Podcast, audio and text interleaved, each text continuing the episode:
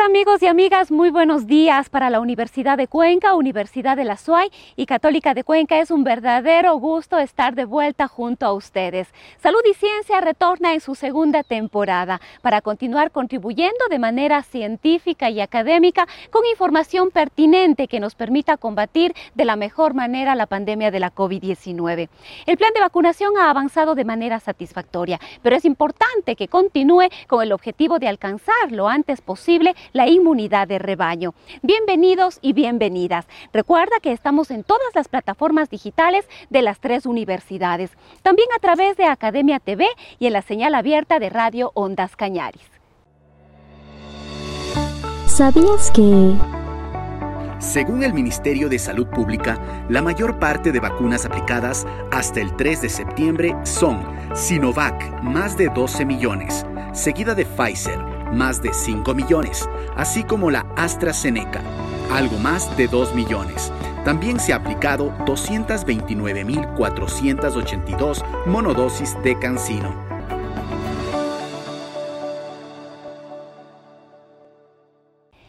Presidente de la República, Guillermo Lazo, ha anunciado en estos días que probablemente en el mes de enero del año 2022 empezaría a aplicarse la tercera dosis de la vacuna, es decir, esta dosis de refuerzo. El doctor Juan Carlos Fernández de Córdoba responde a algunas dudas al respecto. Él es profesional en alergología e inmunología. Le damos paso enseguida a nuestro compañero Carlos Valverde.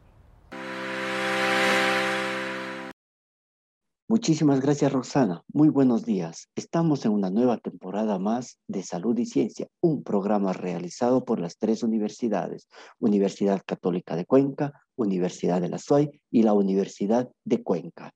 En esta ocasión vamos a tocar un tema muy importante sobre lo que es las vacunas contra el COVID-2019. Eh, Hemos invitado de manera especial al doctor Juan Carlos Fernández de Córdoba él es médico alergólogo e inmunólogo, es médico internista, también es presidente de la Sociedad Ecuatoriana de Alergología e Inmunología y trabaja actualmente en el Hospital del Río. Muy buenos días, doctor. Muy buenos días y muchas gracias por la invitación. Muchísimas gracias a usted por, por aceptar esta invitación para tratar temas importantes. Eh, si bien sabemos que ya la población ha eh, la, la, población normal, está teniendo buenos resultados lo que se llama la inmunología de rebaño.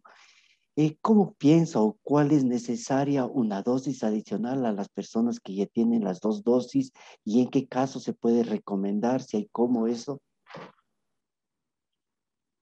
Es importante conocer de que hemos visto con, con agrado en las noticias en los últimos días de que en nuestro país y especialmente en nuestra ciudad la vacunación está progresando bien, está avanzando a buen ritmo y lo más importante es que nuestra gente, nuestros conciudadanos se han concientizado de que sí tenemos que vacunarnos.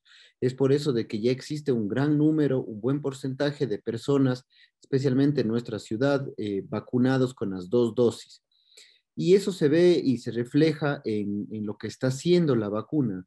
Eh, se refleja en lo que nosotros como médicos vemos día a día, de que está disminuyendo el, número de pacientes que tienen la infección del SARS-CoV-2 y la enfermedad del COVID-19. Y especialmente lo que está disminuyendo mucho son las hospitalizaciones y los pacientes graves. Eso quiere decir de que lo que teóricamente se conocía eh, en los estudios de Europa, de Estados Unidos, de que lo que hace la vacuna es disminuir la hospitalización y disminuir las formas graves de la enfermedad, ha funcionado. Entonces, eso es una buena noticia. Sin embargo, es eh, importante conocer y comprender de que como en todas las, las vacunas que se han utilizado a lo largo de la historia de la medicina, no todas van a servir para toda la vida y puede ser de que empiecen a disminuir su eficacia y su efectividad. La vacuna del coronavirus eh, no tiene por qué salirse de este esquema y es probable que también empiece a disminuir después de unos meses la eficacia y la efectividad y se necesite una nueva dosis. Muchas gracias. ¿Usted quiere decir que a futuro, que después ya tenemos que pensar en que necesitamos dosis de refuerzo? Es decir, por ejemplo, ya que esta vacuna se vuelva como, eh, no sé si la palabra decir una normalidad cada cierto tiempo irse poniendo. Es importante entender de que esta enfermedad y esta infección por virus, que es un virus que se llama SARS-CoV-2 y esta enfermedad que se llama COVID-19, no se va a terminar en los próximos días, ni semanas, ni meses, ni años. Es muy probable que esta enfermedad continúe con nosotros durante mucho tiempo. No sabemos cuánto, pero es muy probable que continúe con nosotros, me refiero a la humanidad entera, durante mucho tiempo, tal vez años. Por lo tanto, se necesita una protección para, que, nos, para que la ciudadanía se sienta tranquila y pueda hacer sus actividades. Hoy en día, las instituciones que regulan las vacunas y que regulan la, salud, por ejemplo, en los Estados Unidos, como son los CDCs, que son los Centros de Control de la Enfermedad, ellos ya recomiendan de que, y están haciendo muchos estudios científicos en Estados Unidos, ellos recomiendan de que en los que la gente que se ha vacunado con Pfizer y con Moderna, que son vacunas de ARN mensajero, se tiene que volver a dar un nuevo refuerzo a, los ocho meses, más o menos, porque se ha visto que desde los ocho meses en adelante puede empezar a disminuir la efectividad de las vacunas. Ojo con esto, ellos son muy claros y concretos de que no están hablando de la cantidad de anticuerpos, y eso es algo que la gente se está confundiendo. No es lo mismo decir que disminuye la efectividad de la vacuna con la cantidad de anticuerpos que se tenga en la sangre. Primero, porque es difícil medir los anticuerpos específicos que generan la vacuna. Y segundo, porque no solo, no solo se generan anticuerpos, sino otro tipo de defensas que se llaman células, que se llaman linfocitos, que son los que se generan cuando se pone la vacuna. Por lo tanto, algo, un mensaje claro que, que, que es importante que todos ustedes se lleven a casa es de que no se deberían medir anticuerpos, no es una, una un procedimiento normal porque en algunas personas pueden salir altos y en otros bajos y eso no significa que la vacuna esté o no esté funcionando. Entonces, ¿qué dicen los CDCs? De que más o menos a los ocho meses se podría volver a dar una vacuna. En caso, en el caso ya de haber recibido las dosis, eh, las dos dosis o las personas, los, eh, ¿cómo sería o cada qué tiempo o qué personas mejor digamos así, necesitan un refuerzo, eh, digámosle en este tiempo. Ya después, usted está mencionando que ocho meses, dependiendo la vacuna y todo, pero ¿qué personas necesitarían un tercer refuerzo? Hay dos conceptos que tiene que quedar claro. El uno es una tercera dosis y la otra es un refuerzo. A ver, ¿Qué significa una tercera dosis? ¿Qué están conceptualizando en Estados Unidos la FDA y los CDCs a una tercera dosis? Ellos nos están diciendo de que la tercera dosis se debe poner en aquellas personas que tienen las defensas bajas. Hay un sinnúmero de enfermedades de que hace que el sistema de defensas, que el sistema inmunológico esté bajo un grupo de enfermedades que se llaman inmunodeficiencias primarias, inmunodeficiencias secundarias, o en pacientes que tienen enfermedades crónicas y que utilizan medicinas que bajan las defensas, como por ejemplo los trasplantes, como por ejemplo las enfermedades autoinmunes que utilizan medicinas que bajan las defensas. Esos pacientes, por lo general, con las dos dosis se ha visto de que no generan una buena respuesta ante, eh, en contra del, de, de este virus, del SARS-CoV-2 y se ha visto que estas personas necesitan una tercera dosis para que se genere una buena inmunidad, para que se generen unas buenas defensas en contra del SARS-CoV-2. Ese es el un concepto. El otro concepto de refuerzo, eso es en aquellas personas que no tienen las defensas bajas, que no tienen ninguna enfermedad y que están normales, eh, como cualquiera de, de, nosotros que no tenemos ninguna enfermedad y que no tomamos ningún medicamento y que sabemos que con las dos dosis que nos pusieron generamos una buena respuesta inmunológica, en nosotros a los ocho meses más o menos podría ser de que empiece a disminuir esa respuesta y en la gente como, como, como un ejemplo que no, no está tomando ningún medicamento, y que tiene las defensas normales, en cambio en esa gente se puede dar un refuerzo. Esos son los dos conceptos de la tercera dosis y del refuerzo. Entonces, para responder la pregunta rápidamente, ¿en qué personas? La tercera dosis en los que tienen las defensas bajas y el refuerzo en todo el resto de la población. Muchísimas gracias. Muy importante lo que acaba de decir usted, doctor. Estamos eh, desde el 13 de septiembre, empieza la vacunación a adolescentes de 12 a 15 años y está aprobado obviamente bajo, bajo la tutoría de un representante para niños de, de, menores a 6 o de 6 a 12 años. ¿Cómo le ve este, esta propuesta eh, en las vacunas para ellos, para niños y los adolescentes? En medicina, los médicos tratamos de utilizar algo que es que, que lo llamamos la medicina basada en evidencia, es decir, que todas nuestras eh, eh, decisiones de, de medicina sean basadas en estudios científicos y en estudios comprobados es algo que todavía no se puede utilizar con las vacunas del coronavirus porque realmente la evidencia es poca, me refiero en tiempo, ¿no? La, evidencia para que sea fuerte y sólida tiene que tener años, pero nosotros tenemos solo meses en, la vacunación de la evidencia de lo, que, de lo que puede suceder con la vacunación. Por lo tanto, en niños es un poco controversial. Sin embargo, ¿Qué dicen los expertos en Europa y en Estados Unidos, donde ya tienen bastante experiencia con niños? Dicen que les ha ido muy bien. Entonces, eso se ha corrido a las voces y existen muchos países ya en el mundo entero en donde ya se están vacunando a los niños y están funcionando bastante bien. Desde el punto de vista eh, eh, eh, mm, conceptual y desde el punto de vista de definiciones, cuando hablamos de inmunología, no tendría por qué ser diferente que, a lo, que los adultos, tendría que irles bastante bien también a los niños si queremos ser solo eh, científicos y queremos ser solo eh, conceptuales en, las definiciones, les tendría que ir bastante bien no existe todavía reportes de problemas en los niños con la vacuna, sino más bien existen reportes ya en la, ciencia y en la literatura de que ah, existe una buena defensa y que les está yendo bastante bien. Por lo tanto, la recomendación para toda la gente que nos esté escuchando es de que sí se tiene que vacunar a los niños y procedan sin ningún problema. No ha existido todavía ningún reporte de problemas en los niños. Otra consulta, si bien la receta o las dosis que son, son dadas no es lo mismo a un adulto que a un niño, eh, aquí es importante una dosis, dos dosis o es normal como se hizo con las personas adultas. Lo que se está haciendo, por ejemplo, en Estados Unidos es utilizando las mismas dosis que los adultos. No ha cambiado ninguna dosis. Entonces tienen que ser, por ejemplo, en la que se, en la que se ha estado probando, que son las vacunas de RNA, como la de Pfizer, por ejemplo, es la misma dosis que en los adultos. Se utiliza una dosis y a los 21 o 28 días se puede utilizar la segunda dosis. Eso igual compete con, también con las otras vacunas que están poniendo aquí, como la AstraZeneca, eh, la Sinovac, ¿es lo mismo en las dosis?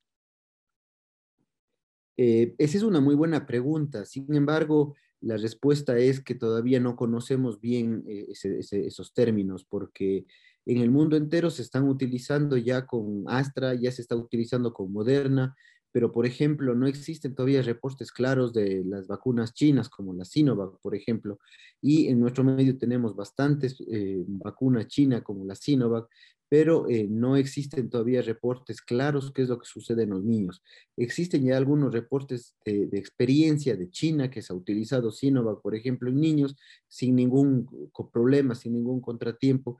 Sin embargo, la evidencia todavía eh, es bastante leve. Entonces, dar alguna recomendación con las otras vacunas eh, sería un poquito apresurado. La respuesta sería, no sabemos todavía, ¿no? Nos falta todavía esperar que pasen los días, las semanas, los meses y tal vez los años para seguir conociendo. Por ahora lo que conocemos es de que con Pfizer les va bien a los niños. Doctor, muchísimas gracias por su aporte. Queremos agradecerle Recordemos que estamos en nuestro programa Salud y Ciencia.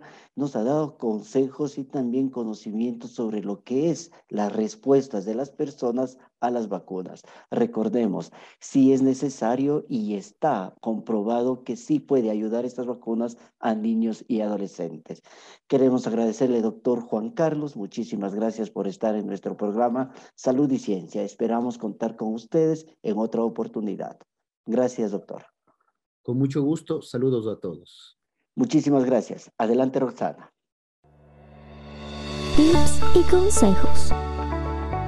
El 6 de septiembre inició la fase 4 del plan de vacunación en todo el país para lograr la protección inmunológica y colectiva. Revise el cronograma en la web del Ministerio de Salud y los puntos de inoculación en el siguiente enlace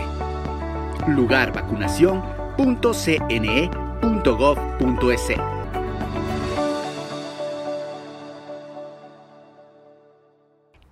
El plan de vacunación 900 cumplió su meta de inocular a 9 millones de personas. Los resultados al momento son alentadores. La ocupación tanto en hospitalización como en unidades de cuidados intensivos, así como el número de casos, se ha reducido de manera importante. Es momento de tener un análisis de las cifras de la pandemia en nuestro país. Le damos paso a nuestra compañera Jessica Buccelli. Ella está ya con el doctor Fray Martínez.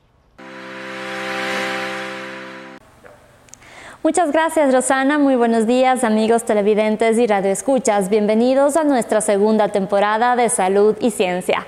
Nos encontramos ya con el doctor Fray Martínez Reyes, quien hará un análisis de la COVID-19 en la provincia de La Suay con algunos datos a nivel nacional. Doctor Fray, bienvenido una vez más a Salud y Ciencia. Muy buenos días, bienvenidos todos a una nueva temporada de Salud y Ciencia y a esta sección en donde presentamos los datos de la COVID-19 en nuestra provincia a nivel de la zona y también algunos datos nacionales. Esperamos pues que la información que aportamos pueda ser de interés y también de utilizable para poder tomar decisiones en lo individual, también en lo público y en lo político.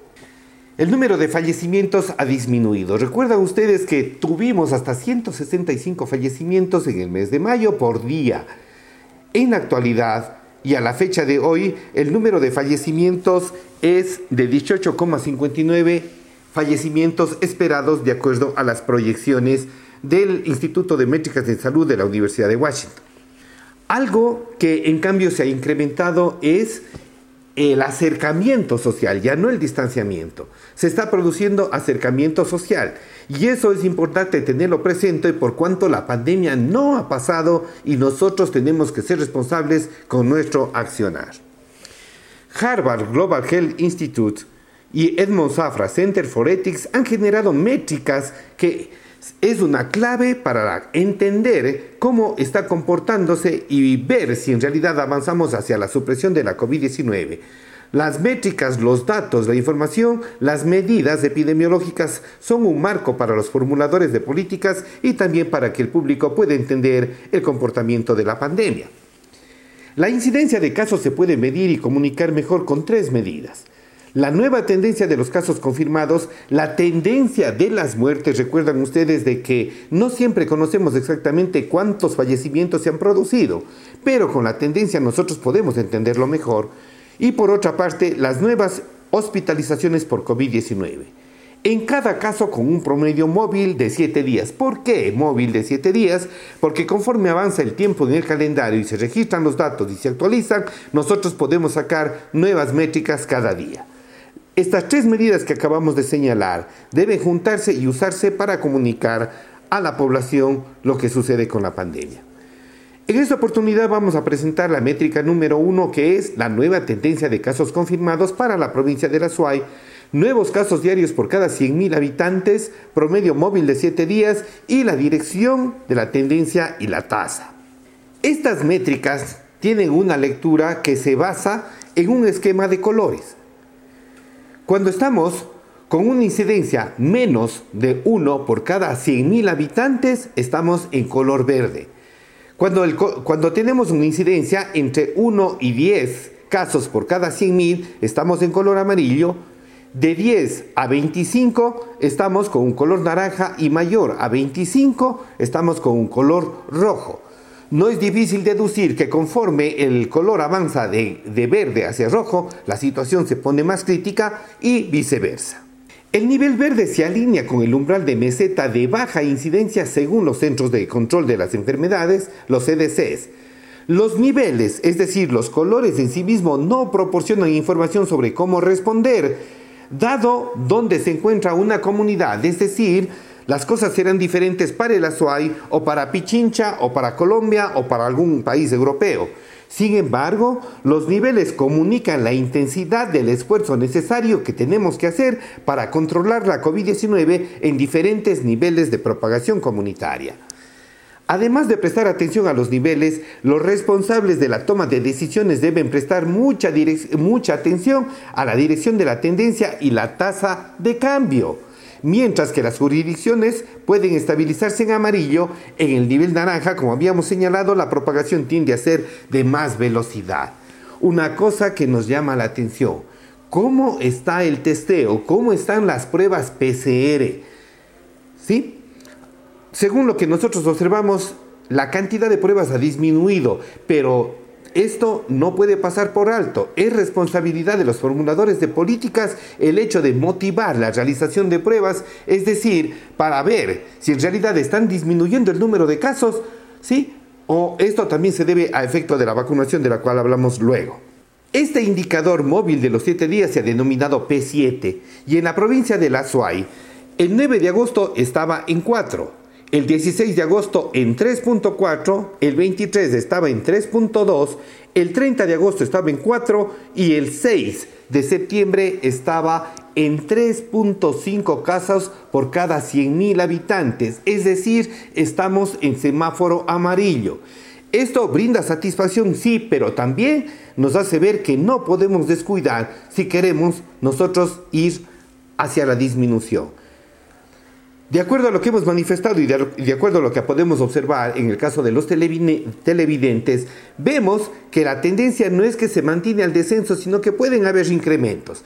Pero mientras nos mantengamos en semáforo amarillo, podemos decir que estamos estables, pero con las precauciones correspondientes. El Azuay estaba con una vacunación de 25.9 cuando cerramos nuestra anterior temporada en salud y ciencia. En la actualidad, nosotros estamos con 77.77 de vacunación, lo cual es muy saludable. Definitivamente es muy saludable. A nivel del país se han aplicado 20.103.182 dosis y segundas dosis, es decir, personas con esquema completo, son 9.404.080. Felicitaciones ecuatorianos. Pero tenemos que seguir pendientes de completar nuestro esquema de vacunación, de motivar a las personas a vacunarse, de llevar a los, a los niños de 12 a 16 años cuando corresponda y también estar alertas a los avances en la campaña de vacunación. Muchas gracias por su atención. Agradecemos al Dr. Fry por la valiosa intervención de este día domingo. A continuación daremos a conocer los datos estadísticos emitidos por el Ministerio de Salud Pública. En la provincia de La Suay, 28.127 casos confirmados. A nivel nacional, 504.781 casos confirmados. 1.192.568 casos descartados. De esta manera damos por finalizado nuestro segmento. Continuamos contigo, Rosana. Muy buenos días. Muchísimas gracias Jessica y con este análisis vamos llegando al final de esta primera edición de nuestra segunda temporada. Salud y ciencia junto a ustedes, un esfuerzo educomunicacional que continúa aportando de manera importante. Somos Universidad de Cuenca, Universidad de la SUAY y Universidad Católica de Cuenca. Que tengan un excelente domingo.